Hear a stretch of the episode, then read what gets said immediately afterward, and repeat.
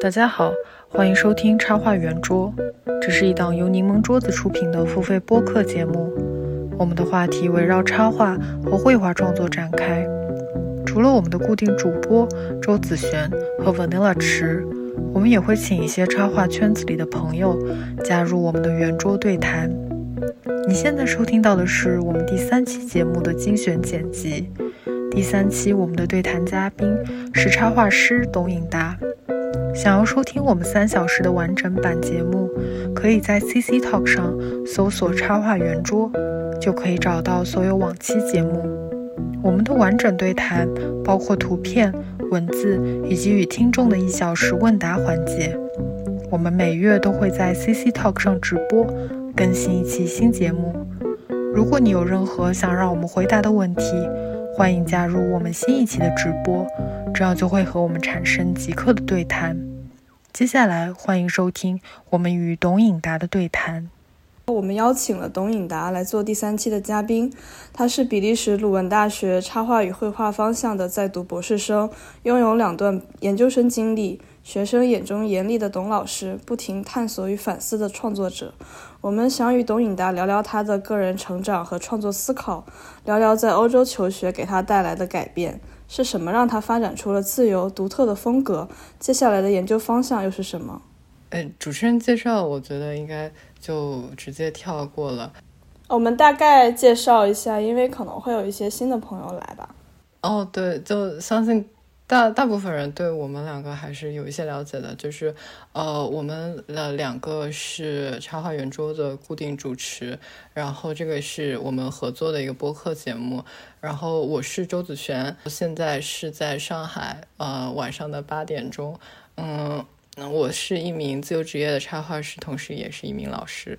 好，大家好，我是文德拉，然后目前在纽约，现在是。早上八点钟，然后我们两个都毕业于纽约视觉艺术学院的插画系。呃，我是一名插画师、设计师和独立出版人。Hello，Hello，大家好。呃，我是董颖达，很荣幸这次受到小池还有阿诗的邀请，然后来参加这个插画圆桌的节目，很期待今天跟大家聊天。那么在第一趴，我们想要通过回顾董颖达在。过去接近十年的插画探索的一个路径，来为起点探讨一些我们各自都非常关心的创作议题，比如说东西方的一个美术教育的差异，还有就是我们对于插画教育的一个方法论的一个认同，还有对于呃绘画风格的一个探讨，这些很复杂的问题。我们需要交代一下他的一个教育背景。他最开始虽然是在国内读的动画方向，可是他后来在七年开始，呃，去欧洲留学，然后一直到二零二二年进入博士的学习。在这期间，他其实经历了非常多的在不同的大学。呃，项目里面摸爬滚打，光是研究生的项目，他就进入过两个，在荷兰还有包括比利时，他都进行了学习。那么我们会从时间线上的梳理，慢慢的看过来，从他最早期的那几年开始。那么我们先从第一个阶段，也就是非常非常年轻的那个阶段，应达你要来讲一讲吗？呃，我是从。正式开始学画画是从一零年开始，就是准备高考的考学的这种训练。然后在呃一二年，我开始在中国传媒大学，呃读动画的本科专业。然后嗯，我在整个从高考美术到整个大学的阶段。我觉得可能贯穿始终的是，呃，我一直在对所谓的这种绘画的规则在进行，首先进行学习，然后逐渐进行分析，然然后逐渐在几种不同的这种商业美术风格当中去去掌握几种不同的风格，然后在在这几种风格里面不断的去跳转。所以我觉得可能就是在我的就是这一个阶段，我主要就是在跟着规则，然后掌握技巧，然后获得。基础的这种建立图像的这种能力，这个是我在这个阶段获得的。嗯，这个是你呃大学本科的毕设对，这个是我大学本科的毕设。呃，嗯，跟你现在的风格差的非常大。对，那个时候就是完全就是在用电脑画画。但是你在那个阶段是已经感觉到，就是说你现在在创作的东西是不属于你未来想要探索的方向。嗯，我那个时候就是很直观的感觉，就是天天对着电脑画画太累了。然后，呃，做毕设的时候，差不多在制作过程差不多有四个月左右的时间，然后没有休息过任何一天，从早上十点钟或者十一点钟开始画画到晚上十二点，甚至一点。然后到甚至到最后的时候，就连着通宵两三两三天，然后睡在工作室这样。所以就是那个时候，我就我就在问我自己一个问题，就是我当时我已经开始就认识到，就是作为一个作为一个创作者，你肯定是要去经历你创作中的这些这些挣扎、这些痛苦、这些体力上的这些呃呃劳动。但是我同时我又在问自己，那我是不是想要以这样的一个方式很长期的再继续下去呢？然后同时我在读本科的时候，我已经有比较明确的一个苗头，就是，呃，我很希望去寻找到就是非常非常个人的这种视觉上的东西。然后最开始的时候，我在本科，我在我是以一种就是啊，我我。我尽量去看别人不会看的东西，然后我去把那些东西学过来，然后它好像是有一些不一样的这样的感觉。但是其实我后来发现那些东西它并不是我真正自己的东西。那嗯，同时又因为我刚刚说了，我就是之前一直在电脑上画画，然后我就总觉得好像缺了什么东西。我总觉得我用电脑勾线的时候，我用电脑填色的时候，我总觉得那个不是我想要的画画的感觉。然后后面我就觉得啊，那可能手绘。甚至架上绘画，可能是我心里、我心底里就是非常隐隐的那样的一个憧憬所在。嗯，所以我觉得大概是在我的大三、大四，就是一一五年、一六年左右，我可能逐渐开始比较明确，就是我未来想要去跳出我当时做的这个方向。哦，那你是在现在来到第一七年的一个时间线，在这一年是你。就是终于出国，来到那个荷兰去读插去读版画。那你之前也提到过，你呃是想要去，你最初是想要去意大利。是的，我是怎样一个转折？我是在一六年毕业之后，当时很犹豫，不知道该去哪儿，然后稀里糊涂的开始学意大利语了。因为当时在一一六年。一六年还是一五年？是那个博洛尼亚插画节，他们在国内办了第一次展览，然后我当时去看了那个展览，然后我觉得哦，嗯，这个好像是我想去的地方，然后我当时就开始学意大利语了，呃，然后去考意大利的学校，最后没有成型，但是同年，嗯，就是在同一个阶段，我又想要去，就是我我就不想再等了，我就想。出国了，然后我就申请了一个荷兰的一个学校，然后出来，嗯，去做一个一年的短期的学习。然后在这一年，我主要是在那一个学校的版画工作室去学不同的就是版版画种类的这些基础技术，嗯。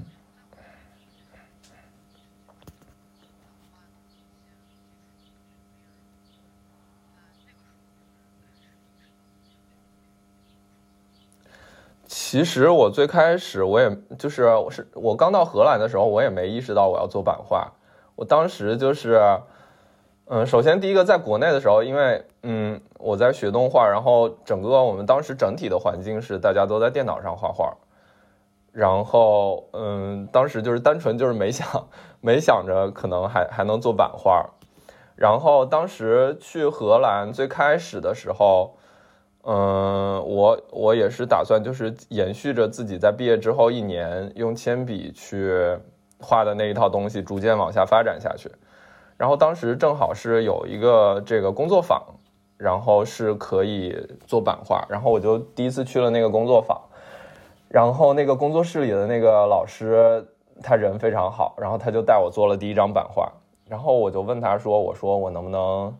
就是再过来再跟你多学一学。他说行，他说他每周二、每周四、每周五都在那儿，我可以随时去。然后我就开始了一整年的，就是基于版画的这种探索和尝试。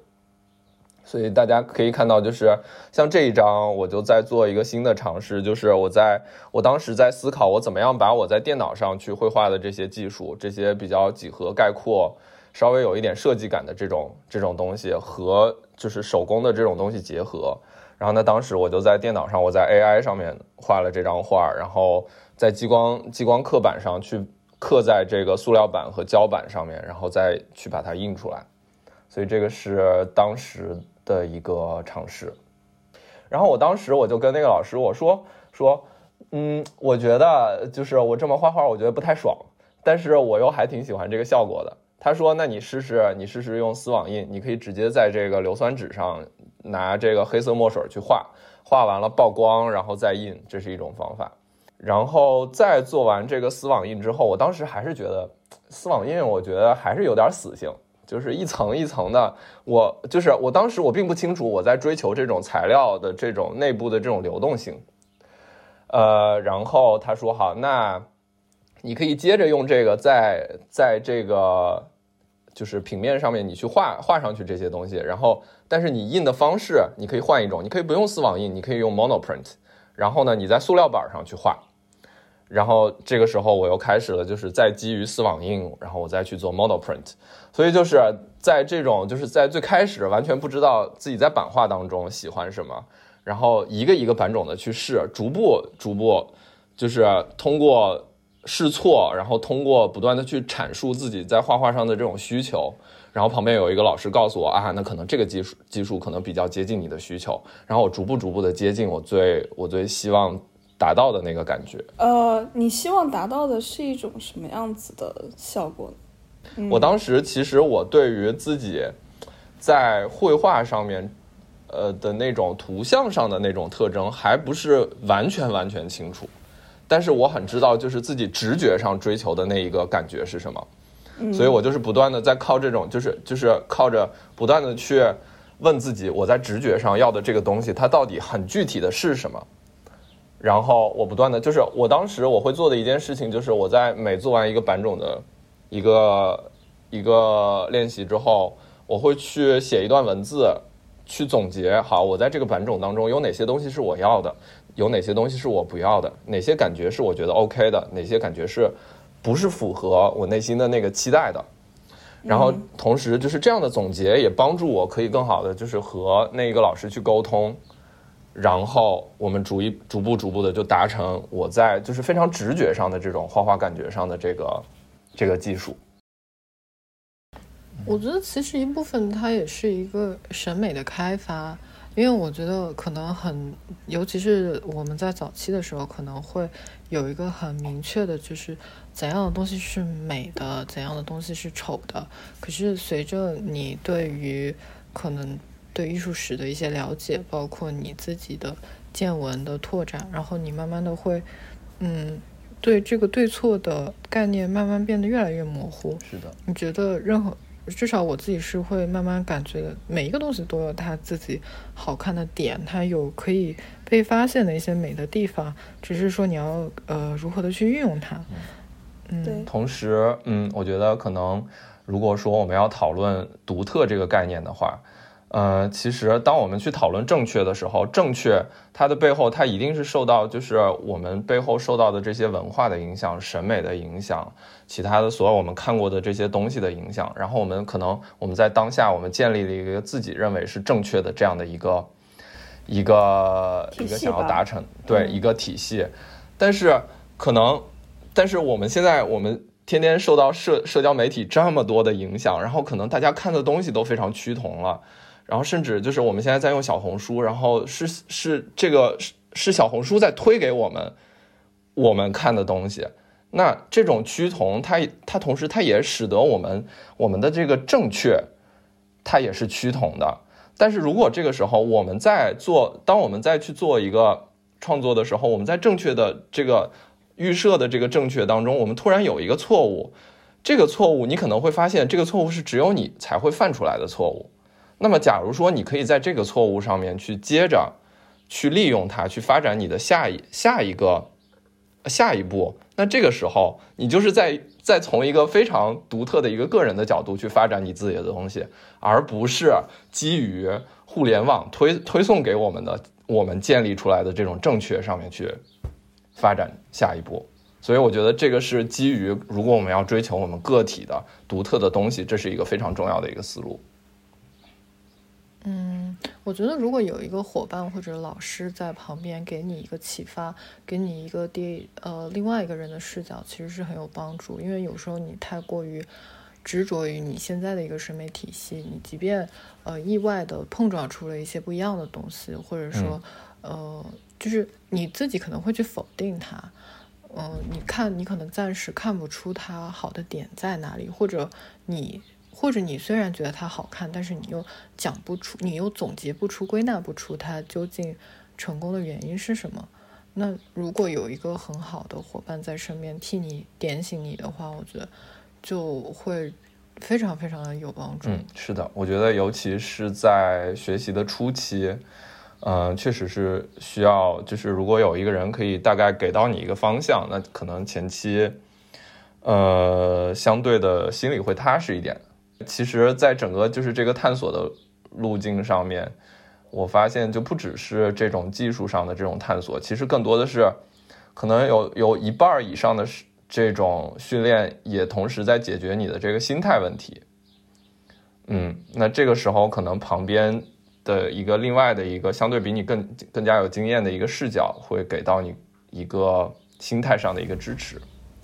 嗯，我我其实会很好奇，就是你在比利时读书的时候，你们的课程设置是怎么样的？因为上一期我们聊到，其实美国跟英国那边的课程设置是完全不同的一个模式。比如说美国，我们这边是有一个课程表的，我们不太会有导师制，就是至少在本科阶段，呃，不太会有导师制。基本是以一个课程一个课程，然后一周一节课这样的一个课表进行的。但是像英国那边的话，更多的他们是以一个叫 unit，就是每年可能有一到两个，还是两到三个这么一个 unit。unit 会有自己的一个课程的目标，然后包括他一年会安排固定的一个导师作为他的一个指导的，呃，这么一个对象。嗯，所以我很好奇，说像比利时的话，你们的课程设置是怎么样子的？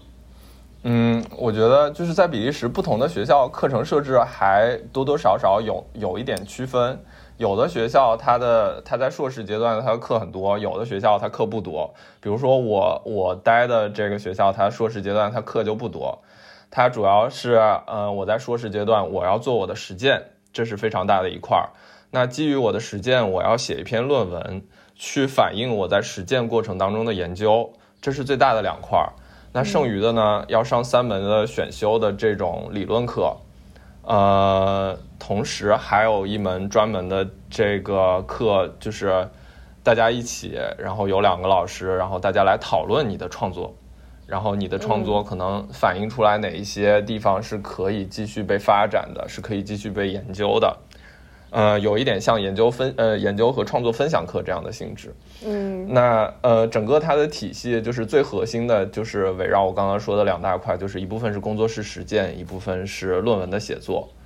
那我觉得可能对我帮助的其实也就是这两块，它在帮助我建立我的这种图呃图像语言的基础上，同时我在写论文的过程当中，然后我去发展了我去做就是实践研究的这种能力。像英国的话，我觉得可能也有学校是可以类比这个系统的，比如说像我听说这个 Camberwell，它也是在硕士阶段是导师制的，可能课程不是那么多，然后定期的和这个导师有这种一对一的谈话，这样子。对的。所以，对，所以嗯，可能就是在不同的学校，然后它有一些这种教学上的倾向。然后它可能它它的这种课程设置，它也会有一些区分。比如说，如果是比较偏这种职业化教育的这种学校，那它一定是课程设置非常多的。如果是比较偏向于就是更加 academic，就是这种学院化学院化教育的这种项目，它相对的它会有一部分的这种，呃呃，就是这种就是自我自我探索，然后导师制的这种这种辅导。所以这个我觉得这个是很取决于不同学校它的这种教学理念和方向的。嗯。因为听起来 SV 就是那种特别的，就是怎么说商业化和技能化导向的这么一个学校。像我们的话，呃，每一节课其实都是一个固能的固定的技能点吧。就比如说像版画，它就是丝网版画，你上一个学期，然后作品集课就是你这个学期一定要做出一个作品集来。然后包括我们每个学期可以选两到三节的人文课，它不一定跟你的专业相关。它基本都是关于一些，比如说我们可以选哲学啊，可以选，甚至可以选数学和物理这种课，所以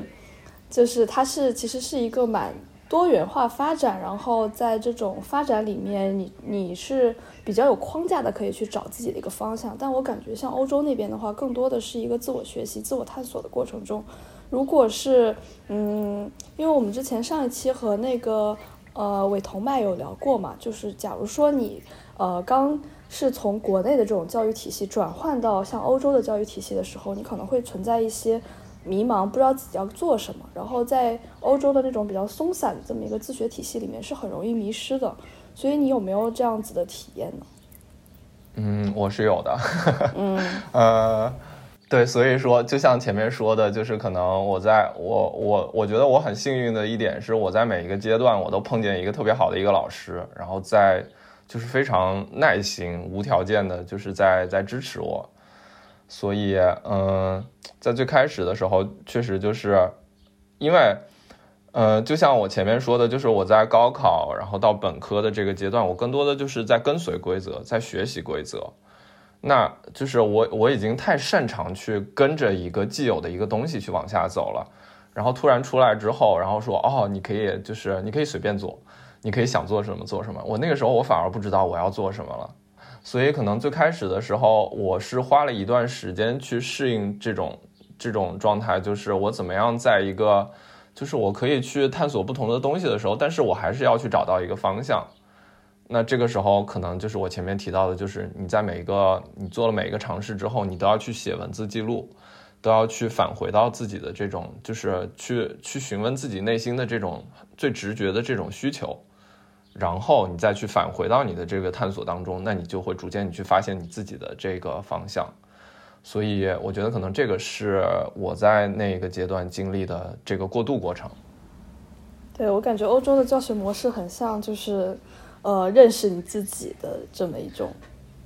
路径。是的，对对，因为就是对西方西方它更还是更强调这种 individual，就是个体的这种概念。对，所以它的整个这种教育体系，它也是围绕着这个个体的这个概念来来去做的。但是其实可能我在我在回应你刚才说的一个，就是嗯一件事情，就是我发现其实也也不是说完全这边的本科就是完全自我探索，因为在本科阶段的时候，你还是需要大量的这种基础的这种技能的这种辅辅助的，所以在本科的时候，相对的课程还是会多一点。他可能他们也不是说绝对的，就是就放你，你刚进来十七八岁的，然后然后你就自己就就画吧，可能也不是完全是这样，多多少少也是有一些这个框架的。对，因为我们对主要是我们上一期跟像呃英国那边的学生聊的时候，就会发现呃就拿。呃，先拿我们学校在美国的 SV 举例子吧。我们大一是一整年的一个 foundation 课程，就是所有基础课，所有的绘画基础技能，比如说像油画、素描、速写、雕塑、电脑的技术，还有一些呃，还有什么？还有美术史，就是这种通识类的美术史，我们基本都是必修课都要做。但我们发发现，就是在欧洲和英国的话，你刚进入大学的那个阶段是没有这个设置的，就是。那那样的教学模式要怎么保证学生是一个具有一个通识的至少一个美术基础呢？嗯，我觉得他们好，他们应该也有这种比较通识的这种美术史课，他们也是有的。你的意思是说，就是你们会非常精确的，就是说每每一个课，然后要给大家去填补所有这些这些知识，是吗？我觉得我可以解释一下，就是。其实现在在美术学院里面，或者说在西方的美术学院里面去学知识，它是分成两大块的。呃，第一块知识是 academic knowledge，就是学院化的知识；另一块知识是呃 non-academic knowledge，就是非学院化的知识。我前一段跟另外一个老师，我们俩有一段讨论，就是说，在现在在我们当代的这种美术学院里面，一个好老师到底意味着什么？他要教怎么样的知识？我们基于我们刚刚说的这两块知识，这个学院化的知识，如果我们去阐释这个概念，就是我们现在这些学院化的知识，就是可以被理论化、可以被总结的，可以通过手头示范来传授的。可以通过口头叙述来传授的这些知识，这些知识它是 academic 的知识，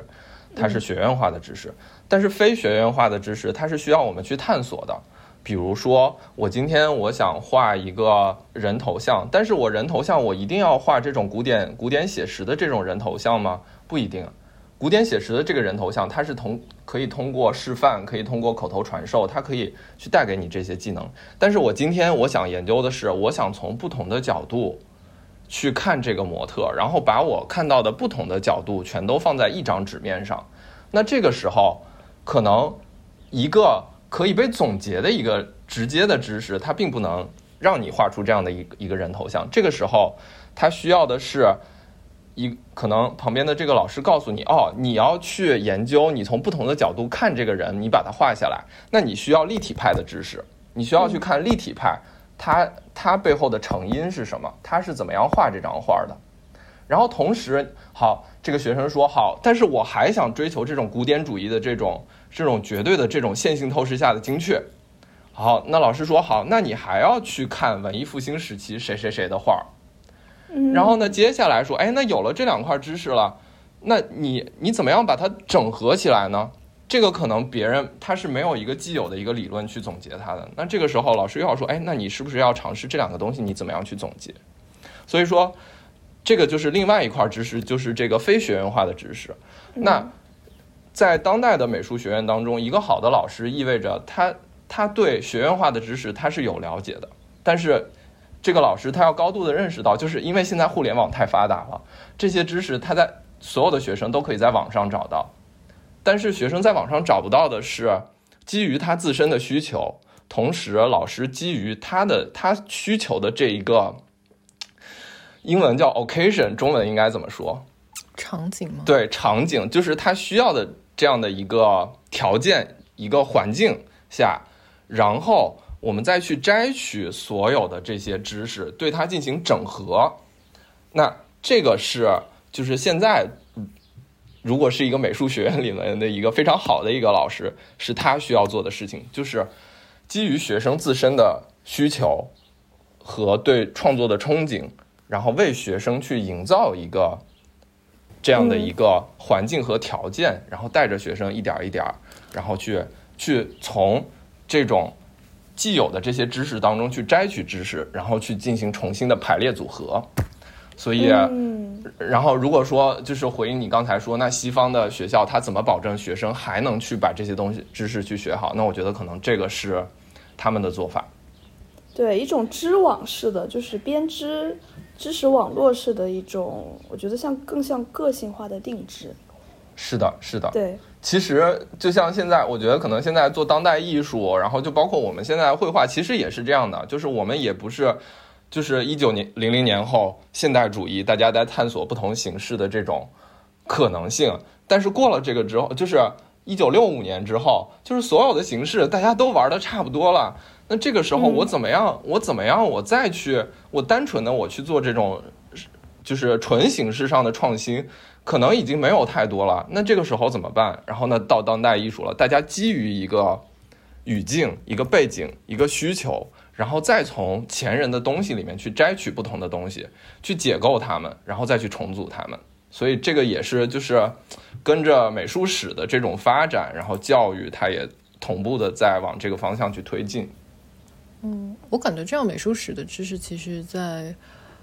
就是在现在更加大众化的一种插画教育里面是完全缺失的。对的，是的，现在的完完全全的缺失就很可怕。嗯，我觉得可能现在整体在网上可能会有的这些课程更多的还是比较偏向于，这就是我们前面说的这个 academic，就是这种学院化的这种，他去把既有的这些风格、这些技术、这些媒介去做一个总结，然后直接的去传递，在网课上面去传递，它是属于更偏向于前者的一个一个方向。嗯，其实媒介实验真的是。就像你说，你一张铜板一下子就转换过来了你的一个线条思路。对，其实媒介的实验看似是一个很麻烦的这么一个过程，但它其实实际上能够给你带来的启发和转变是非常迅速的。对，同时我感觉好像就是也有一部分学生会有一个误区，就是他觉得实验这两个字就是做一些看不懂的东西，但是其实实验这件事情它是有极强的目的性。极强的训练意义的，然后你把实验的这些东西，你在其中发现的东西，你再拿回来放到自己的创作里面，你你会打开极大非常大的一片天。嗯，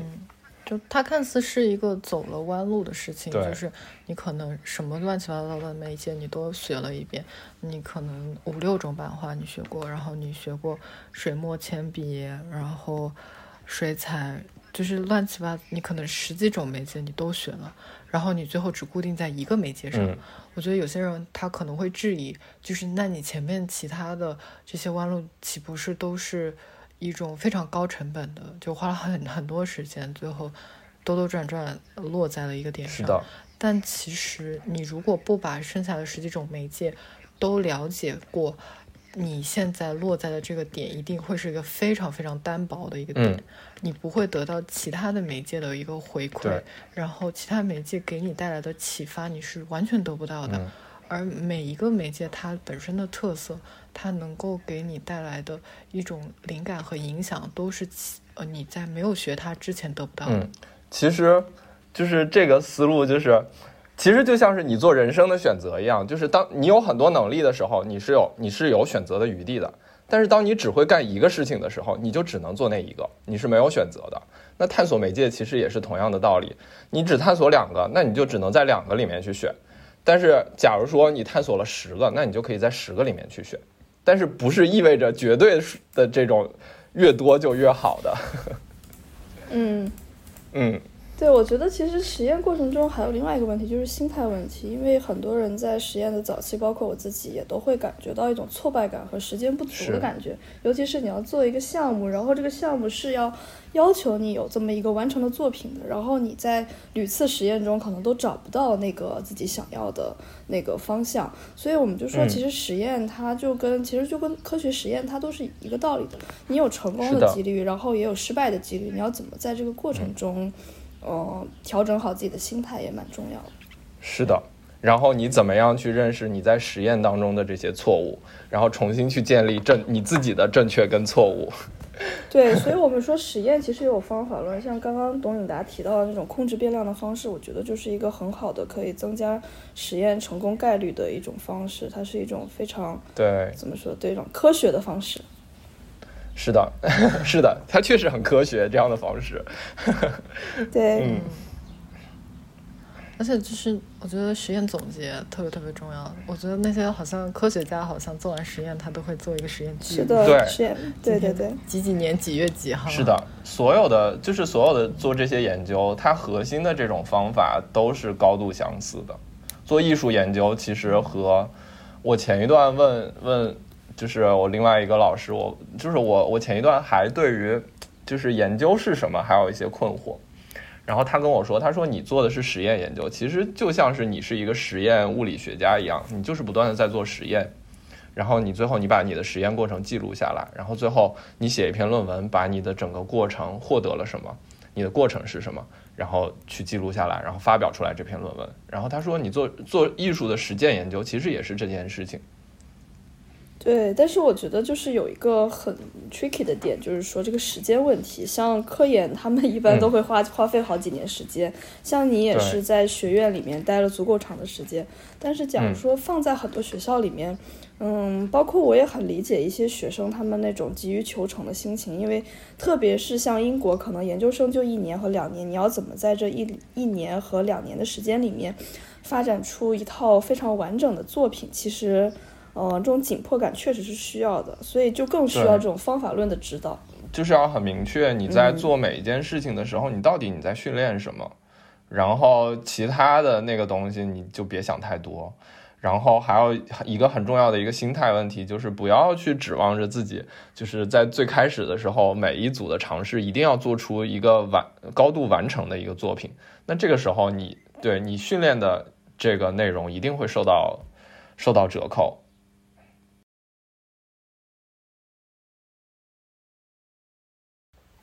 好，那我们现在进到下一趴，就是。你的一个中心美术教育的一个你在你个人身上的一个体现和一个经验，我们其实不用从一个非常大的范的角度去讲，我纯粹只是好奇，就是你个人非常私人的一个经历，他在你你对他的一个看法，就是我们讲到就是其实视角是一个非常批判的一个视角，但同时你也呃，你其实也是慢慢回味出一些。它真正对你可能产生的一些积极的一些影响。是的，嗯，我觉得我现在在重新我去思考东，就是国我在国内受到的教育和我在这边受到的教育，我其实我都会看到两面。比如说像自由这个词，可能它会贯穿始终，就是我在国内我跟着这些规则，我觉得我不自由，我受到很多束缚。那我来到这边，他们让我随便做，看起来好像我有绝对的自由。但是其实现在我会去看，比如说在西方的美术学院，比如说我去上人物写生课的时候，我们在国内的时候，我们会会学非常严谨的这种人体结构啊，怎么去就是去创营造画面的调子啊、黑白啊，这是一种基于这种这个写实主义绘画的这种规则。然后到西方，就是他们的人体绘画里，呃，绘画课里面，他们不教这，就是我在这边的时候，我发现他们这边是不教这个东西的。然后我就看到，就是学生画出来的画呃，我就问自己，就这些画它好吗？他们是有绝对的自由的，但是他们并并没有真正能够自由去表达的这种基础技巧和能力。那么其实就是，嗯，我就会开始对这个角度会有一些质疑。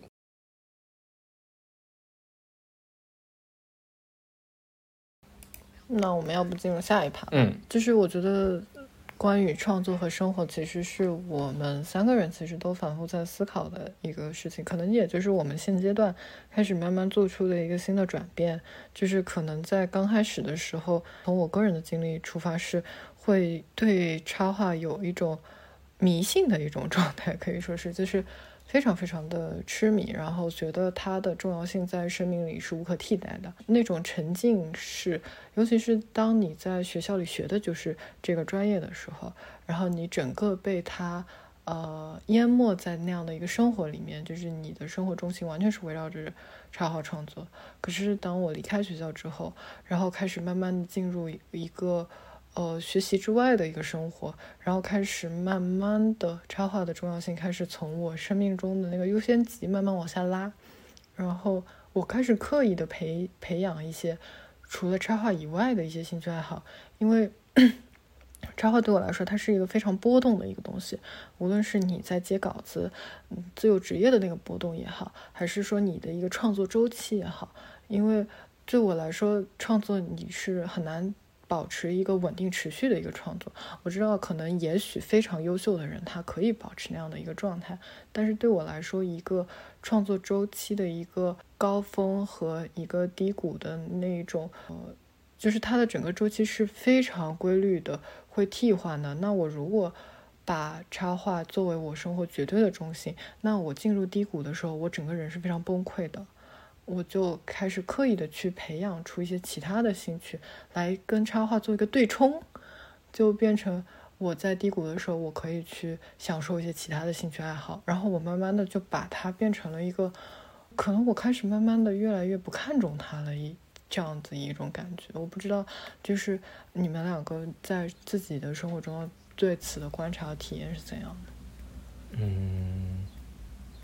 小池想先说吗？我觉得我可能我要想一想。行，那你先想一想。其实我的体验也是这样子。像我刚开始学画画的话，其实我是因为从国内退学嘛，就代价很大，然后加上嗯，就是各种原因吧，就家庭原因啊、经济原因啊，我就会压力非常大。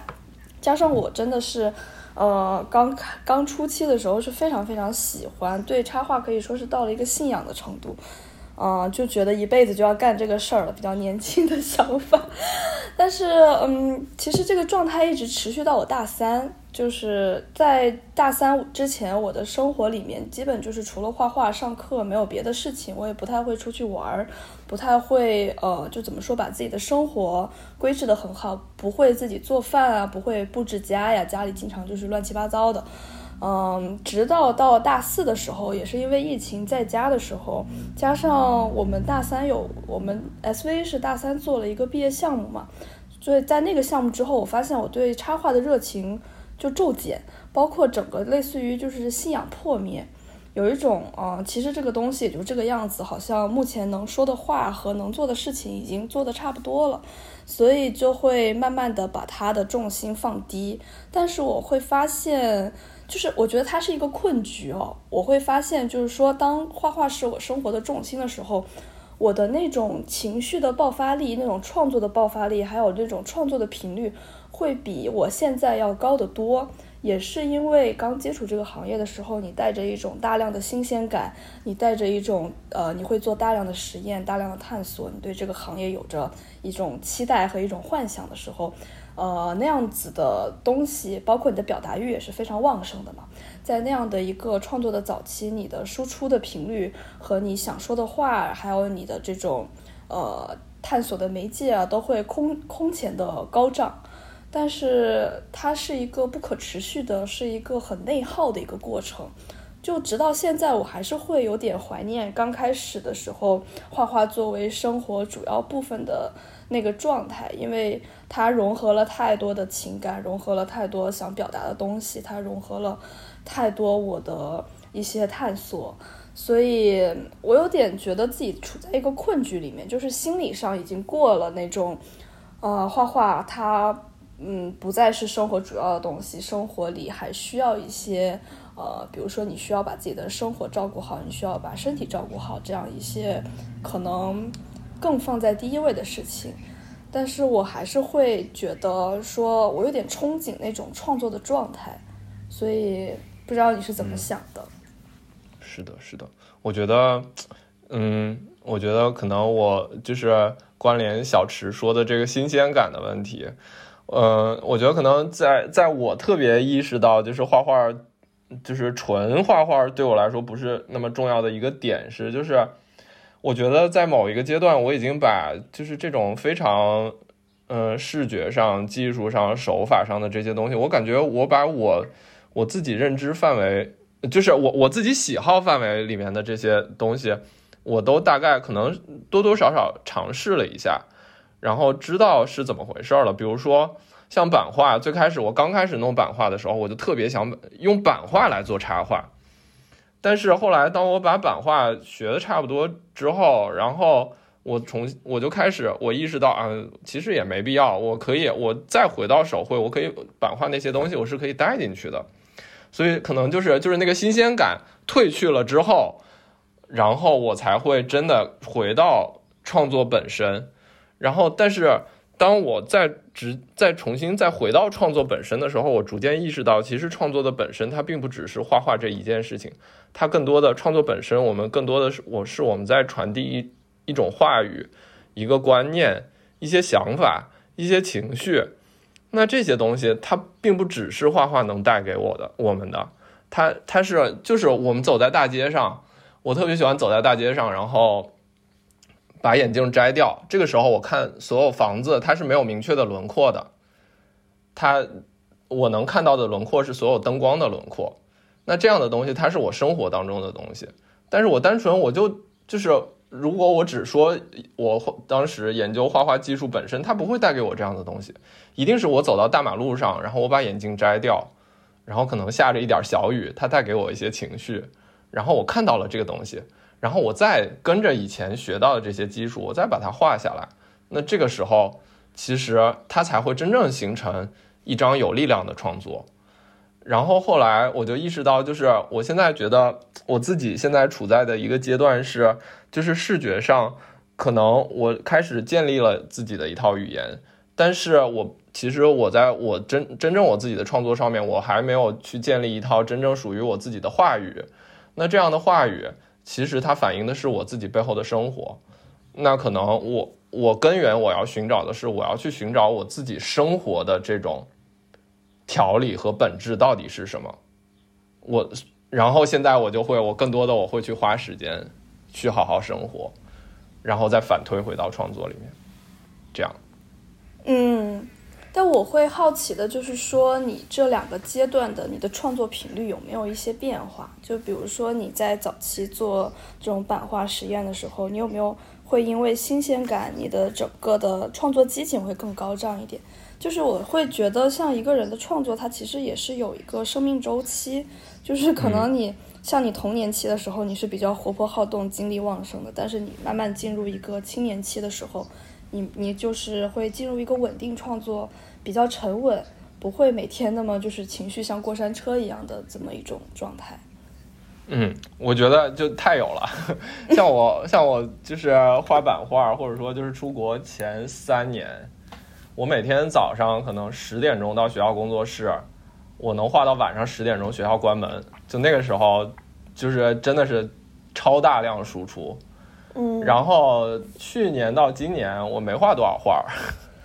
然后当然我也有 我也有别的我也有别的事情在分心，但是我确实觉得就是我那种创作的这种这种激情这种 动力在在减弱，所以呃，但是我觉得可能后面他我我会再慢慢找回来吧，但是我觉得这个可能是阶段的问题，但是确实是这是一个问题，像昨天那个后来跟阿诗在聊，就说就觉得现在。我我看着我喜欢的那些插画家，我看着 Blake Evans，我看着杨凯比，然后我就在问自己，我我到底我呃就是我现在跟他们的差距在哪里？然后那天去那个画廊看了他的那那些原稿，我发现其实我现在跟他们的这种核心的差距在于，我没有像他们一样能够持续稳定的去输出，对，在一个水准之上的这种画面，所以就是你再回到美术史上，你去看所有的那些大师。他们不只是那一张两张画画的很好很出名，而是他们在他们的整个艺术生涯当中，他们持续不断的在产出。所以当然也有个例啊，就是比如说像杜尚什么这种，他就比较比较懒。但是 我觉得整体上来说，还是就是这种旺盛的这种创作力，是决定一个艺术家能走到多远的一个非常非常重要的一个因素。对，所以我现在会觉得，就是说，是不是把画画不再成为生活中最重要的事情，你的生命创作的周期才会因此延长。嗯，我对哇，你这个好哲学，我觉得是，嗯，对，真的是这样。呃，就是可能你不能完全就是只你，如果你眼睛你只扎在那儿，你没法跳出来去看这个全局的话，你只扎在那儿，可能你也走得很缓慢。谢谢你听到这里，这就是我们剪辑版的所有内容，你可以在微博和 CC talk 上搜索插画圆桌，关注我们，我们下期再见。